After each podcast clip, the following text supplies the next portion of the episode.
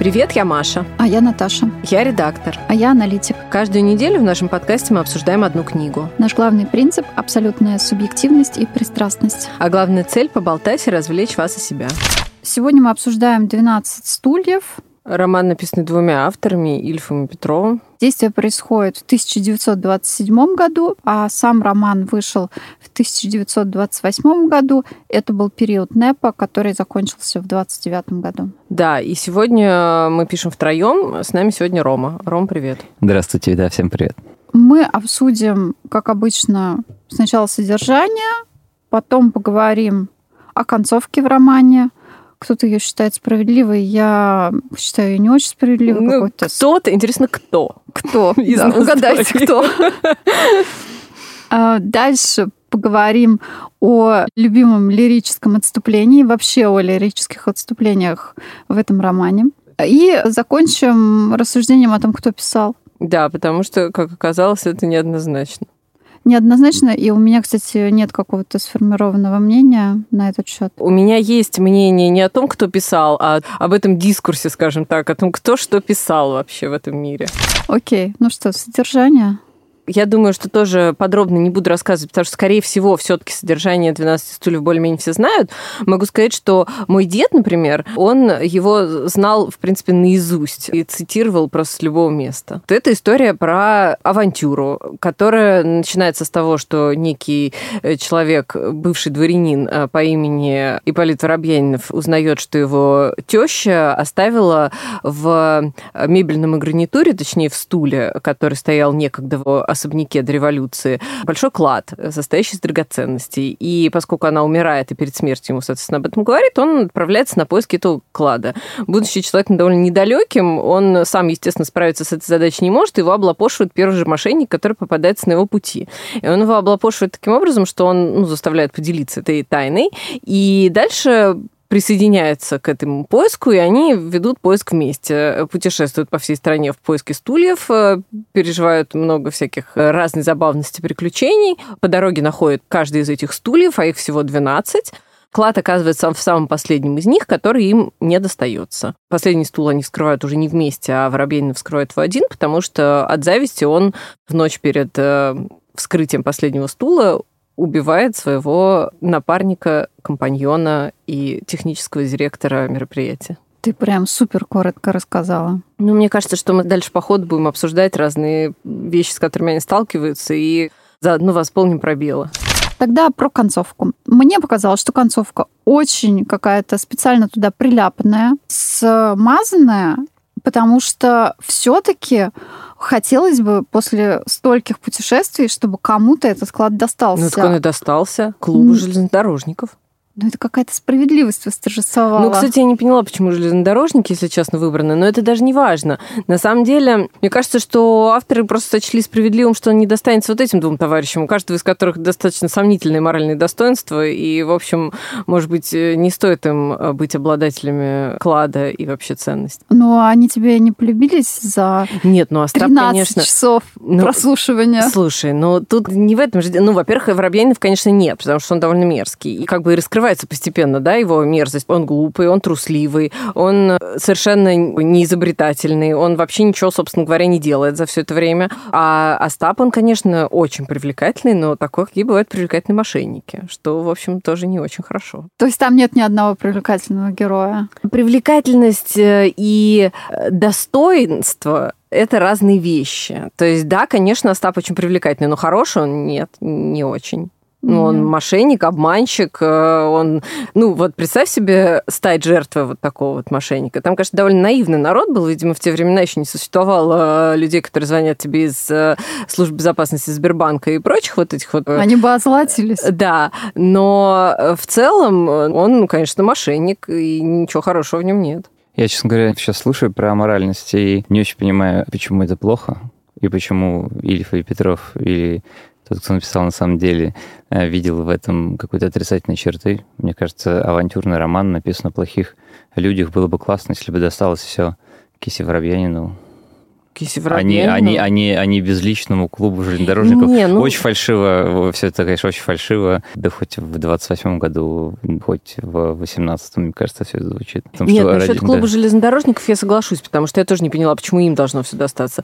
Мне, например, могло бы. Но я имею в виду, что справедливость же состоит в том, чтобы что-то хорошее не доставалось плохим людям. Ну нет, разве? Ну да, но просто почему они плохие люди, я не очень понимаю. Они просто люди каждого есть свои страсти, у каждого есть свои ошибки. И Киса Воробьянинов прекрасен, Остап Бендер вообще замечателен.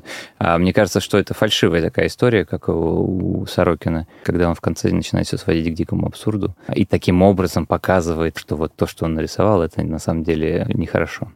Поэтому, ну ладно, клуб железнодорожников, но даже в фильме, но эмоции это, мне кажется, особенно не вызывает.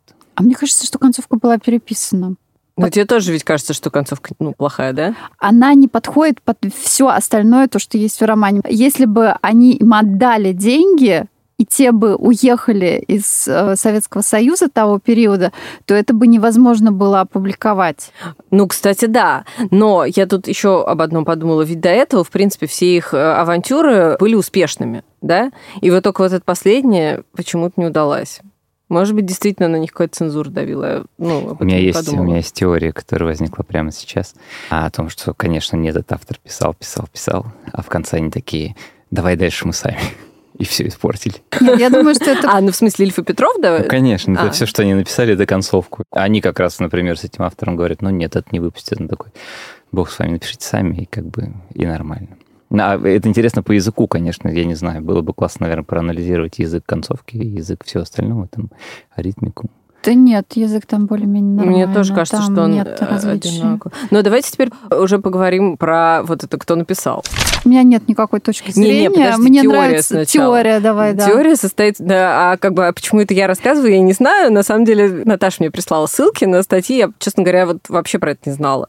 Но, оказывается, существует э, мнение, что книжку написали не Ильф и Петров, а Булгаков. И очень много аргументов в пользу этой теории. Но почему мы, в принципе, не в курсе этой теории? Потому что она появилась в 2000-е годы. А, мы, когда мы, мы уже, уже, да, уже выпустились уже из школы и уже решили, что наше познание русской классической литературы закончилось, а оно все еще продолжается в общем, исследование. Я почитал, и классно получается, две параллели есть. Значит, я вспомнил, э, точнее не вспомнил, а подглядел, что Ершов с его коньком-горбунком, что это написал не он, а написал Пушкин. И очень похожая история. Ильф и Петров, которые до писали не то, и после этого не написали ничего хорошего, и не в том размере объективно, я тоже посмотрел. А Ершов то же самое, ни до, ни после, в 19 лет вдруг взял и выдал фантастически классную сказку на, на века. Ну, Пушкин ее хвалил, а Ершов его в ответ не хвалил, я вот знаю такую историю. Не, ну, хвалить свое собственное произведение – это норм. Взять... Э, ну, в общем, ладно, про параллели. Параллели есть. Значит, ни до, ни после не писали. Есть драматическая история о том, что они оба в 39 лет погибли с разницей в 5 лет. Ильф первым, Петров был военным корреспондентом и, значит, при перелете из Севастополя в Москву в 42 году разбился. Все-таки процитирую очень важную вещь, потому что здесь прям классно. Ну, просто я как человек, имеющий небольшое отношение к стихосложению, значит, читаем два фрагмента и сравниваем просто лирику. Одна из э, «Мастера и Маргариты», а другая из «12 стульев». В половине двенадцатого с северо-запада со стороны деревни Чмаровки в Старгород вошел молодой человек лет 28. 12 стульев. Теперь вторая, самая известная фраза, наверное, из э, произведения «Мастера Маргариты». В белом плаще, с кровавым подбоем, шаркающей кавалерийской походкой, ранним утром 14 числа весеннего месяца Ниссана. Но это написано очень близко, очень... Э, Нет, в... ну это правда, да. Меня это не убеждает. Мало ли, как было написано в одном моем любимом произведении, если обезьяна долго будет подкидывать салат из букв, у нее в итоге сложится война и мир. Ладно, у меня есть другой факт, который вас убедит наверняка. Сразу после публикации «12 стульев» у Михаила Булгакова появилась трехкомнатная квартира. А откуда они ему ее дали? А есть, э, да, более драматичная история, что ГПУ держала Бугакова, значит, э, за горло, и он написал это по их указке, пытаясь как бы откупиться за чем-то чем-то, и написал, типа, условный такой соцреализм в условиях НЭПа, просто по заказу. Ну, он написал это мистически, как, как бы, как, как, типа, все все поймут лет через сто. Меня больше вот в этой дискуссии убедило, или точнее не убедило, но заставило задуматься э, то, что нету изначальных вариантов, есть только чистовик. У 12 стульев э, черновиков нету. А это все-таки довольно странно. Ну, смотрите, тут как бы такая ситуация. Вот мое мнение такое. Мне все равно, кто написал, честно. Ну, просто смотрите, этих дискуссий, да, их же на самом деле дофига, да? Ну, слушай, ну жалко, что Начиная не мы написали об этом исследовании. Мы с тобой еще много чего не написали, но мы ждем того момента, как к нам придут издатели и скажут, что хотят сдать книгу по нашему подкасту. Это мы знаем уже, это известная история.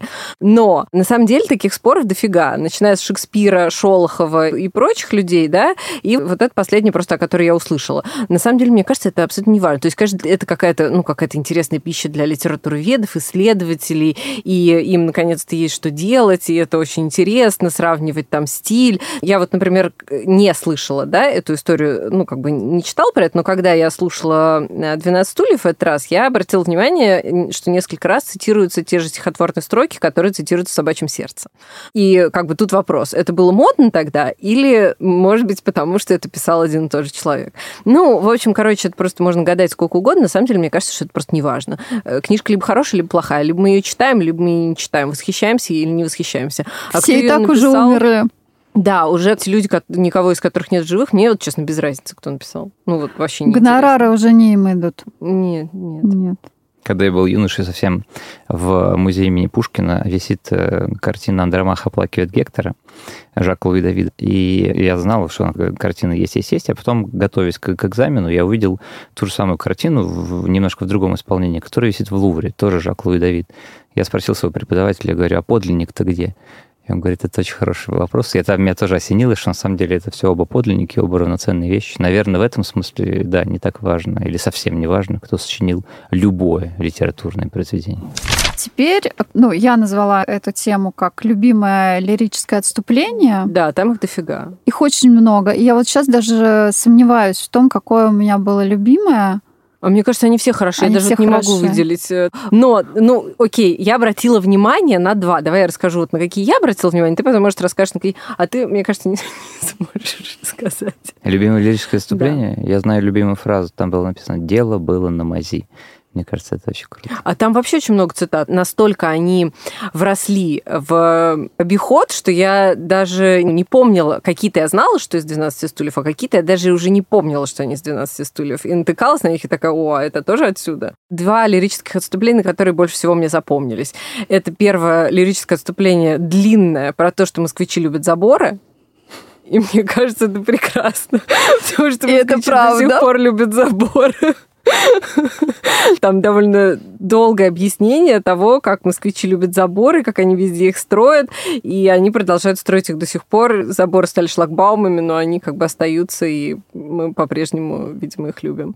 А второе, это, если вы когда-нибудь работали в консалтинге, то вы знаете, что когда приходите на собеседование, вам задают вопрос, который называется, как, Наташа, я забыла опять? Самый известный такой вопрос сводится к тому, сколько настройщиков пианино в Бостоне, и считается, что его придумал Ферми. Ну да, в общем, вот такой вопрос получает, в принципе, каждый человек, который пытается устроиться в консалтинг. Я, например, когда один раз пытался устроиться в одну из компаний Большой Тройки, это было очень давно, то мне задали вопрос, сколько чашек чая выпивают в Москве ежедневно. Ну, что-то такое в этом роде. Ну и, собственно говоря, вот если вы читали «12 стульев», то ответ на эту задачу там есть, потому что там спрашивается, сколько стульев в Советском Союзе.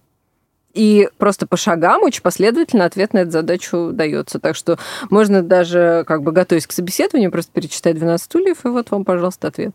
Еще любят вопросы сколько пассажиров в метро Да, да, да, вот, вот, да. Вот такие. И же с ними. 9 миллионов. Нет, мне кажется, немножко меньше. Они возят, в смысле, 9 миллионов поездок каждый день метрополитен осуществляет. Так поездки или пассажиры? Ну, поездки, а кто-то катается, бабушки, вот эти загадочные бабушки, которые едут неизвестно куда. Один раз человек за ней проследил, эта бабушка, она правда ехала неизвестно куда. Э, мне кажется, твой ответ не удовлетворил бы собеседующих, но... Нет, нет, там надо дать очень короткий ответ и рассказать, как ты его считаешь, типа, в три действия. Ну, там, ну, не а, зна- а знать нельзя, недостаточно? Нет, вот нет, а там... знать не важно. Нет. Надо рассказать, как ты это, как ты приходишь к этому. Ладно, если меня спросили, почему москвичи любят заборы, я бы объяснил, что а, у нас нет понятия частной собственности, по сути, оно не воспитанное. В Америке нет забора, но там тебя могут застрелить, если ты заступил за лужайку. Кстати, да. А у нас нужен забор, потому что стрелять нельзя. Мне понравилось лирическое отступление о строительстве трамвайного депо. А, ну там оно тоже прекрасно, да. Оно прекрасно тем, что инженер, который пытается его построить, там показано, что он пытался это сделать с 1905 года. И в итоге лишь в 1927 И за это время произошло все вообще. Все, да, все, все произошло.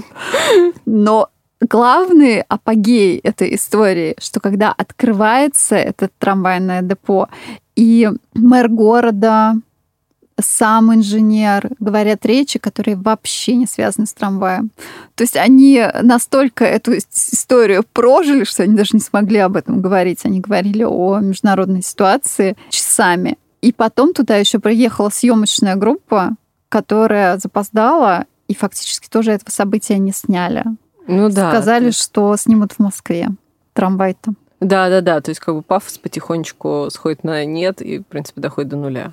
А вот роль священника в истории. Ну вот, кстати, да, трагикомический штрих, который просто добавили, потому что ну, почему бы нет? Он как бы несколько такой даже мистический, я бы сказала. К этой идее, которую сказал Рома, что соцреализм и попытка высмеять какие-то старые устои и так далее. То есть у нас есть один бывший дворянин и один священник, и тот и другой ведут себя э, не очень позитивно. И здесь священник тоже показан таким неискренне верующим в Бога, а мне еще показалось, что поскольку он путешествует в разные регионы России, получается, что они охватывают больше территорий, когда они ага, ну, может распределяют быть, кстати, просто. Да. Может быть, показывают всю широту Советского Союза, вполне возможно. Потому что там же есть вот этот момент, что описывается размер Харькова, размер Ростова. Да, да, и это, кстати, письма к жене, они великолепны, да. конечно, просто. Меня только что осенило, значит, смотри, такая история постмодернизм получился, это к смеху и к моральности, и ко всему. Я почему-то категорически не согласен, что там есть отрицательные персонажи. И, а, значит, история такая. Мне кажутся все персонажи одинаково смешными. А почему они смешные? Потому что было столкновение между красными и белыми, люди там наказывали друг друга отчаянно. И вот постмодернизм в свое время был э, как бы придуман французами как повод обсмеять все на свете, потому что пока люди смеются, они друг друга не бьют.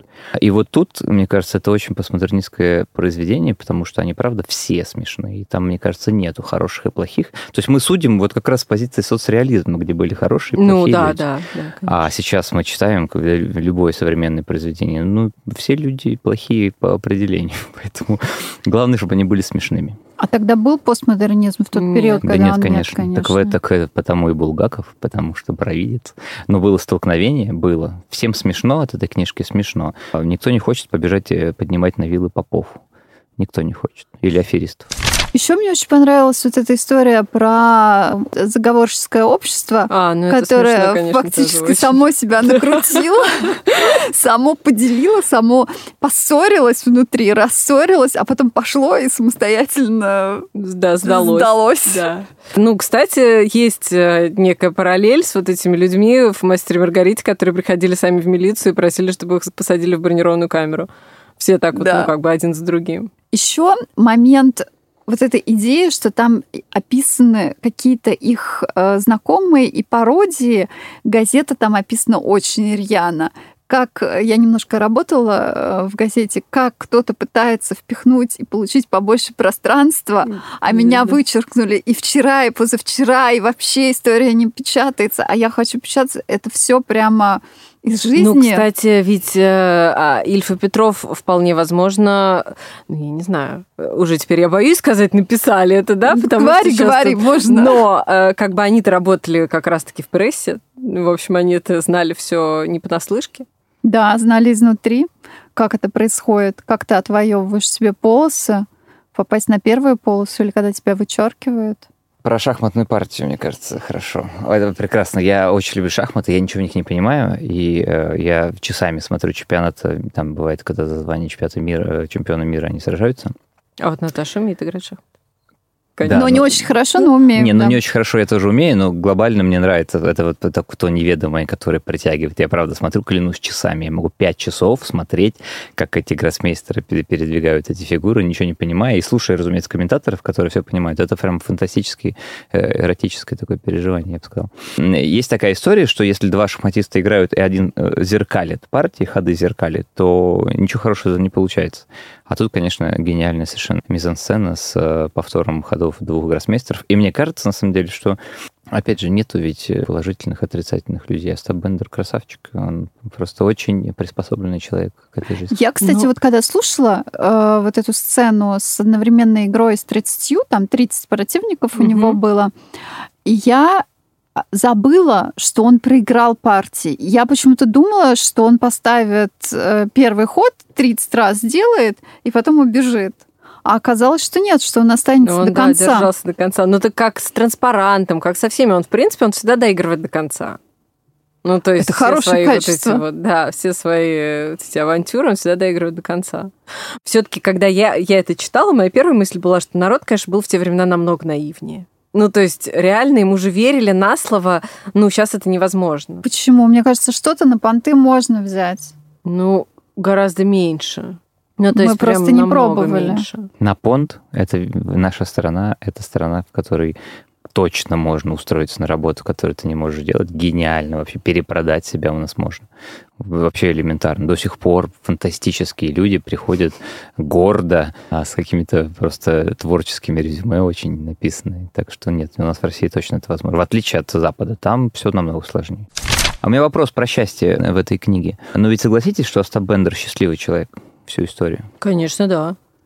Ну, в целом, да. Вот мне тоже так показалось. Он как бы абсолютно жизнерадостный, и он получает, на самом деле, ведь удовольствие от процесса. Конечно. То есть он даже, по большому счету, ведь он же даже привязывается искренне к Кисе Воробьянину, хотя тот вообще, ну, как бы, если честно, он мне, ну, прям не, не нравится прям категорически. Но просто Остап настолько широта души его такова, что он, в принципе, готов объять всех. А, вы в курсе, да, что там же он за очень короткое время написан? Это еще один из, из аргументов про, против Ильфа и Петрова, что он был написан там едва ли не за неделю, что ли. И Нет, такие не бабах. за неделю. Золотой теленок за три недели вроде, а 12 стульев все-таки подольше немножко. Ну, не знаю. Я не- Ну, довольно не быстро. видела. Нет, ну, Ну, не быстро, неделя, да. Но она небольшая, в принципе. Это я к тому, что Остап Бендер расстроился бы, если бы он нашел этот 12 стул, мне кажется почему-то.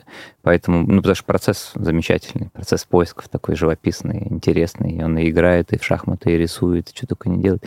Вот, поэтому 120 стульев было бы круче, мне кажется. Его состояние души, состояние духа не зависит от процесса вообще, чем он занимается. Просто у Ну, него да, такой Он характер. просто, да, он просто такой. Жизнерадостный, с увлечением подходит к делу. Но я в какой-то момент, когда читала, у меня возникла мысль э, почему-то, я до этого как-то раньше, когда читала эту книжку, я до этого об этом почему-то не думала.